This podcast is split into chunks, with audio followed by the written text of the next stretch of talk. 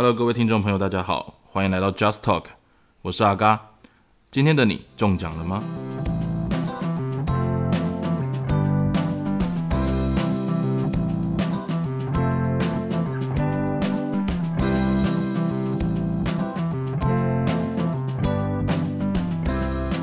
阿嘎所说的中奖哦，不是真的去中乐透或中威力啦。那如果你有中这一些奖项的话，也欢迎你私讯告诉阿嘎，然后来支持阿嘎的节目哈。我 以下非常开放，非常乐意欢迎大家的赞助。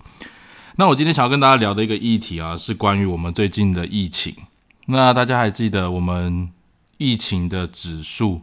或者是每天公布的数字，在最近这几天几乎都是用万的来做成长。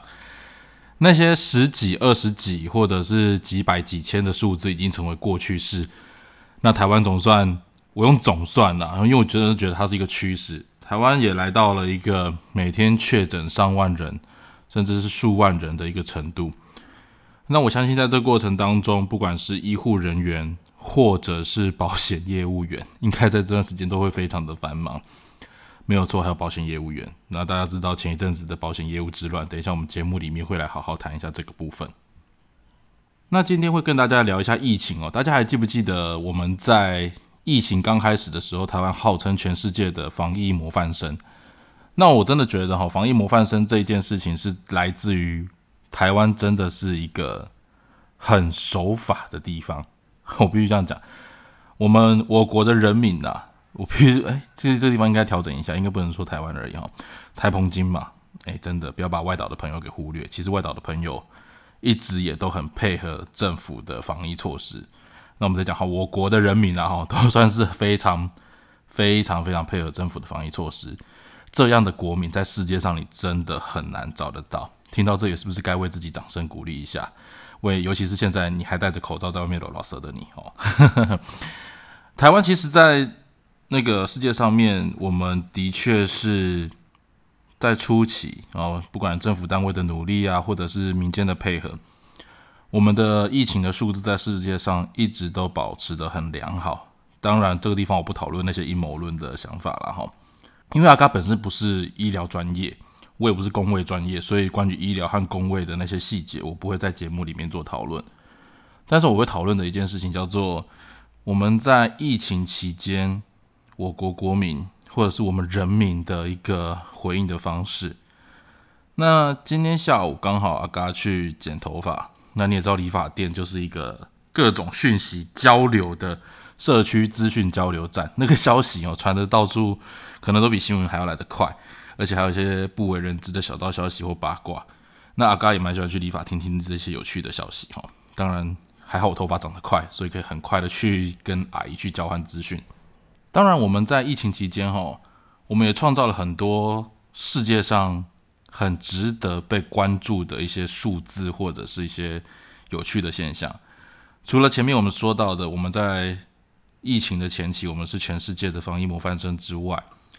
台湾在疫情期间排队文化更是到达了一个高峰，有没有？大家还记不记得刚开始你会去排队怎么样领口罩？然后后来我们就排队去打疫苗，甚至是现在排队是领快筛。那不知道你快筛拿到了没有？哈，按照你的身份证最后一码去看一下，今天到底是不是你的。而且我真的觉得政府所开放的那个数字也真的是蛮霸气的哈。那在这段时间之内，各种的防疫措施，台湾的政府提供给人民的名词也是多到了一种。让民众瞠目结舌、搞不清楚的程度。我在昨天晚上哦，呃，跟嘉义的朋友在聊天的时候，嘉义的朋友就在问我说：“什么叫做防疫期间的自主隔离者，还有自愿回报者以及自主通报者？”那像我们之前啊，应该说最近还是会有了，比如说居家检疫、居家隔离、自主健康管理。这些名词真的都让很多民众在第一时间之内不容易搞懂。那我说实在的，呃，指挥中心创造出这么多的名词，也真的是创了世界之最了哈。那哦，台湾还有另外一个世界之最，我突然突然想起来哈，那时候大家不是都希望说大家赶快去打疫苗嘛？那台湾也是少数因为偷打疫苗，先打了疫苗而会被罚款的。这个地方有人会讲到它是跟权贵有关啊，那它到底是不是权贵？我相信可能大家都有自己心里面的一把尺。但世界上的确 会因为先打疫苗而被罚款的，大概也只有台湾哈。好，那我们先来聊一件事情，就是在这一段期间之内，台湾的国民水准这一条有点大哈。但是我说实在，就是台湾的生活水准或者是人民的水准，在这件事情里面会产生两个。很有趣的观察指标，在防疫期间，如果你确诊了，你会告诉大家你确诊了，还是你会选择隐瞒呢？因为其实，在最近生活当中，刚好有两个很有趣的现象可以做观察。有些人会积极的想要告诉大家我确诊了，然后在医院里面留在急诊室里面六个小时，或者是达到一定指定的时数，他的目标就是。我希望我是一个确诊者，快速让大家知道我确诊了。为什么？因为保险，哈 因为保险。那当然，反过头来，也有些人或者是一些公司，甚至是政府单位、学校，是希望你确诊的，但你不要说。为什么？因为一旦你说了，我公司可能得停班，学校可能得停课，而这件事情是我们所不乐意的。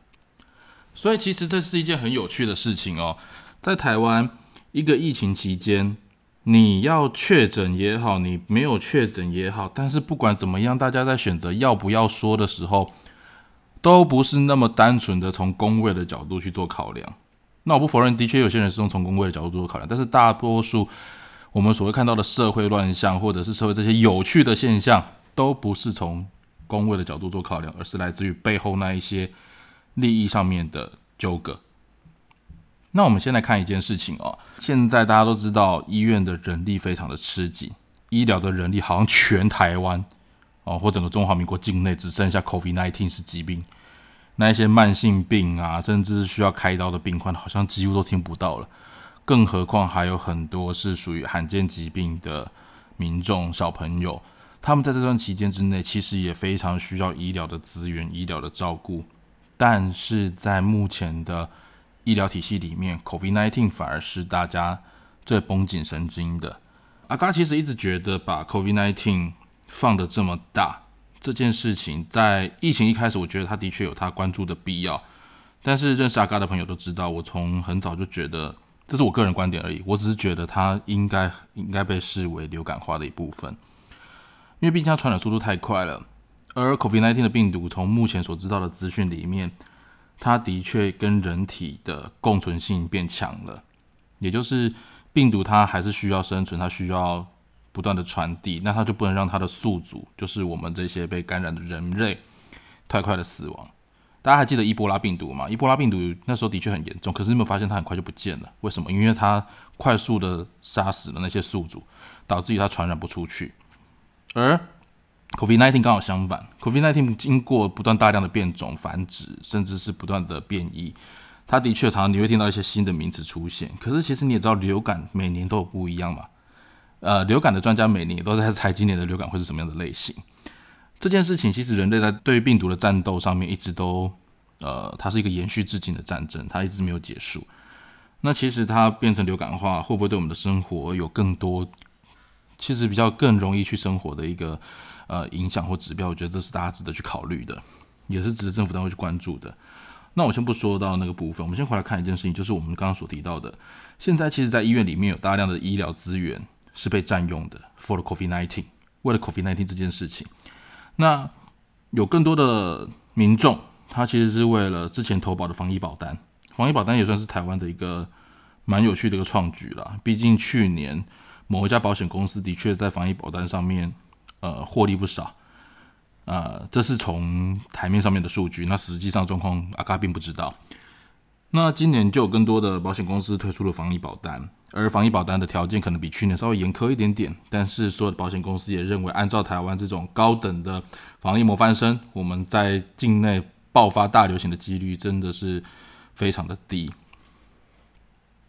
那其实阿嘎有一个做朋做保险的。姐姐哦，她其实很早就告诉我，她不卖防疫保单，原因是因为她觉得，呃公司他们公司在处理这份保单的时候，呃过于乐观。那后来果不其然，哦，防疫保单这件事情，很多人都签了防疫保单，但是保险公司在审核上面其实不如大家的预期这么快的审核通过。而在还没审核通过的时候，你可能就发现，哎，疫情好像开始蔓延，然后我已经中奖了，然后我的保单却还没有通过，等等的，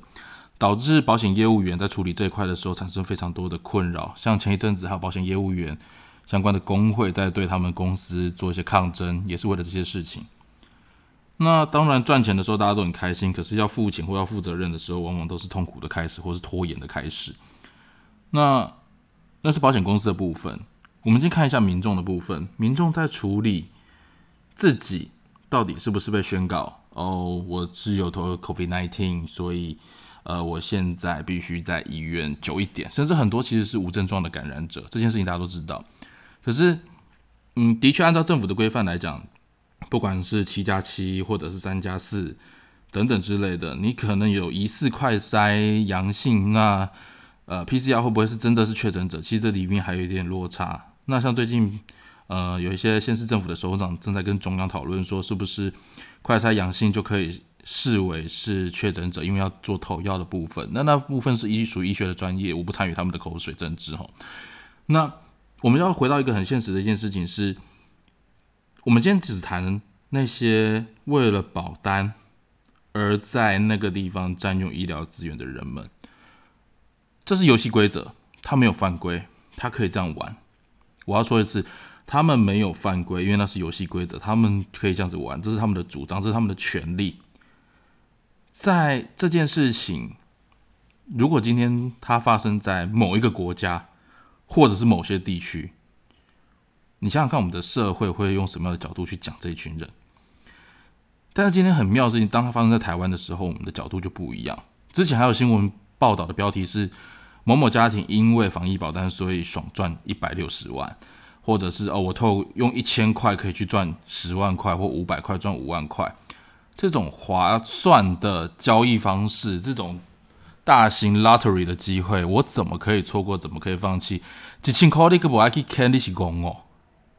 这种话我相信大家都不陌生，可是为什么当今天场景只要是把它搬到